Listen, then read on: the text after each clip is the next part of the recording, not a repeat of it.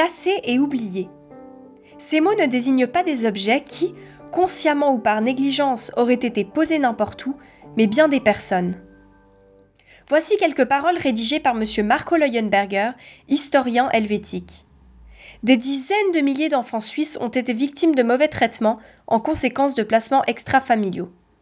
On les estime aujourd'hui à plus de 100 000, et cela dans un passé relativement proche.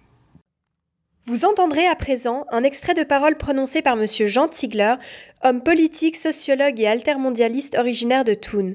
M. Ziegler est actuellement membre du comité consultatif du Conseil des droits de l'homme des Nations Unies et était conseiller national socialiste genevois. Ce dernier était présent lors de la remise de l'initiative populaire sur la réparation visant la récolte de fonds pour dédommager les victimes de ces placements.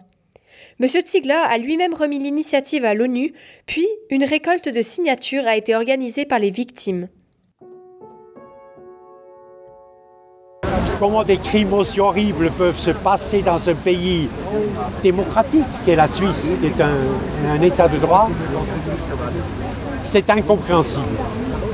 Tous les enfants violés, les enfants vendus pour du travail de famille, toutes les jeunes femmes qui ont mis au monde un enfant soi-disant illégitime, ce mot, ce mot est complètement idiot, hein, qui ont été enfermés, des, mères célibataires ont été enfermées jusque dans les années 80 administrativement à Hindelbank, dans un pénitencier dans le canton de Genève, comment ces crimes effroyables auxquels nous avons assisté, moi j'étais au Parlement pendant tout ce temps, vous comprenez?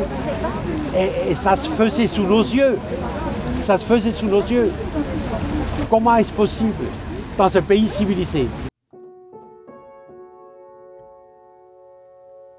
En effet, s'il est impossible de dater précisément les premiers placements établis, le phénomène existant depuis le Moyen Âge, il est extrêmement étonnant d'apprendre que jusqu'en 1960, parfois même jusqu'en 1980, des enfants étaient retirés de leur famille pour être placés dans des institutions ou dans des familles d'accueil, où beaucoup ont été blessés moralement et physiquement, et que leur vécu n'apparaisse guère dans l'histoire de la Suisse, pays civilisé et démocratique.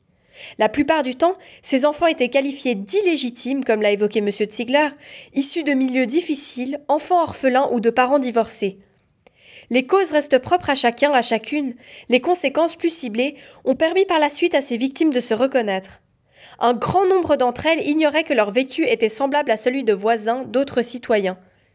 Victimes de violences et de travail forcé dont l'ampleur était démesurée, ces enfants étaient délaissés, nombreux sont ceux qui n'ont jamais connu l'affection ni le moindre signe d'amour. Aujourd'hui, ceux-ci réclament leur dû, ce qui fait l'objet d'importantes polémiques. Pour certains citoyens suisses, il s'agit d'un passé qui ne les concerne pas et pour lequel ils ne souhaitent nullement s'impliquer. Suite à la lecture d'un article intitulé Pauvres, sales et bêtes de Magali Gouma, qui m'a profondément interpellée, publié le 27 novembre 2013 dans Le Temps, je me suis rapidement rendu compte que nous sommes très nombreux à ne pas avoir eu l'occasion de prendre connaissance de ce sombre chapitre de l'histoire. C'est la raison pour laquelle je souhaite consacrer ce travail à toutes les victimes de ces mesures de coercition. Comment est-ce que, avec l'intention initiale d'aider et de protéger les enfants issus de milieux instables, l'État a-t-il pu nuire à un si grand nombre d'entre eux? Quel en a été le résultat? Nous y réfléchirons ensemble et tenterons d'y apporter quelques éléments de réponse au travers des sept prochains épisodes de mon émission. Le prochain épisode portera sur la caractérisation de ces placements, imagés par quelques témoignages.